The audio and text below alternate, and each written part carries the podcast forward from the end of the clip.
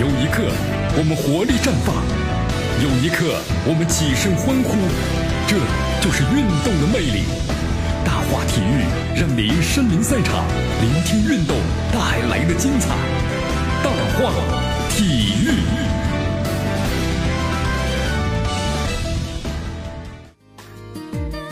好，欢迎大家来到大话体育。大家好，我是江南啊。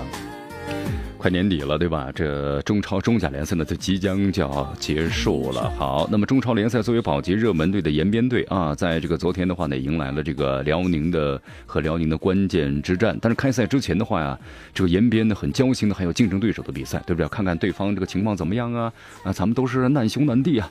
在这个比赛之前的话呢，延边负责俱乐部更是特意致函的中国足协，说提醒足协高度警惕呢，杜绝这个违法违规违纪的现象，希望呢足协介入调查呢和干预。哟，这这是怎么回事儿啊？啊，他说是这样的，就是现在咱们这个中超啊，你看突然想起了 这一一一一零年、一二年那个时候，反赌扫黑啊，但是现在的话，突然呢，好像这个这个足球这个市场呢又出现了这问题。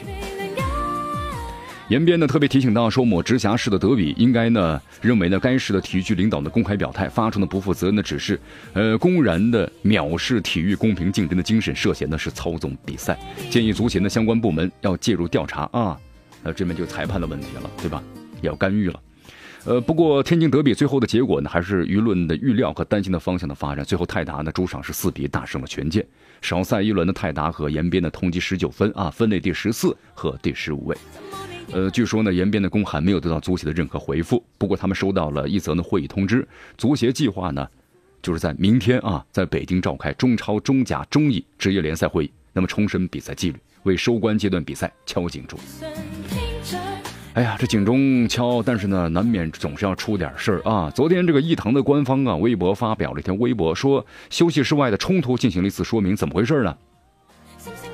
在这个二十三号这个比赛当中啊，中场休息时伊藤休息室呢突然断电了，然后呢所有灯光熄灭，随后呢数十名的安保人员特勤啊不明原因手持警棍殴打多名藤球员，还把上半场的伊藤进球的功臣阿尔帕提迪利夏打成啊重伤吧？哎，没那么严重啊。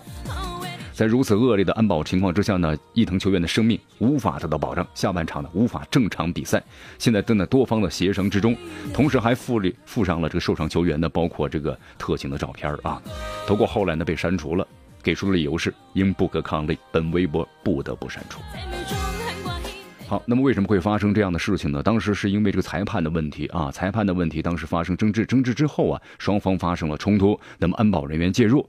呃，和安保人员发生冲突，那么在之后的话，突然熄灯，几十名安保人员冲进来，一阵的乱打。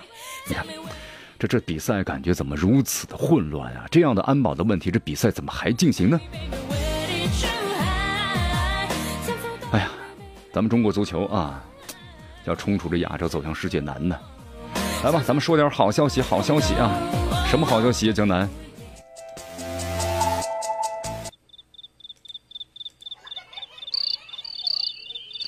来，咱们继续关注下面的消息啊。呃，之后的话呢，这伊藤队长呢拒绝和裁判呢这个周刚握手啊，因为裁判的这个问题嘛。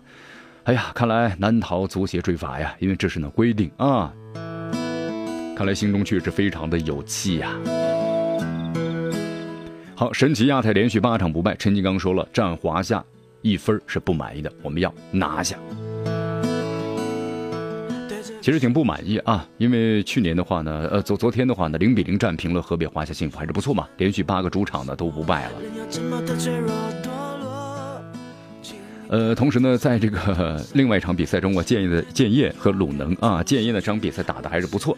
好，呃，时间关系，今天节目到此结束，明天我们同时间再见。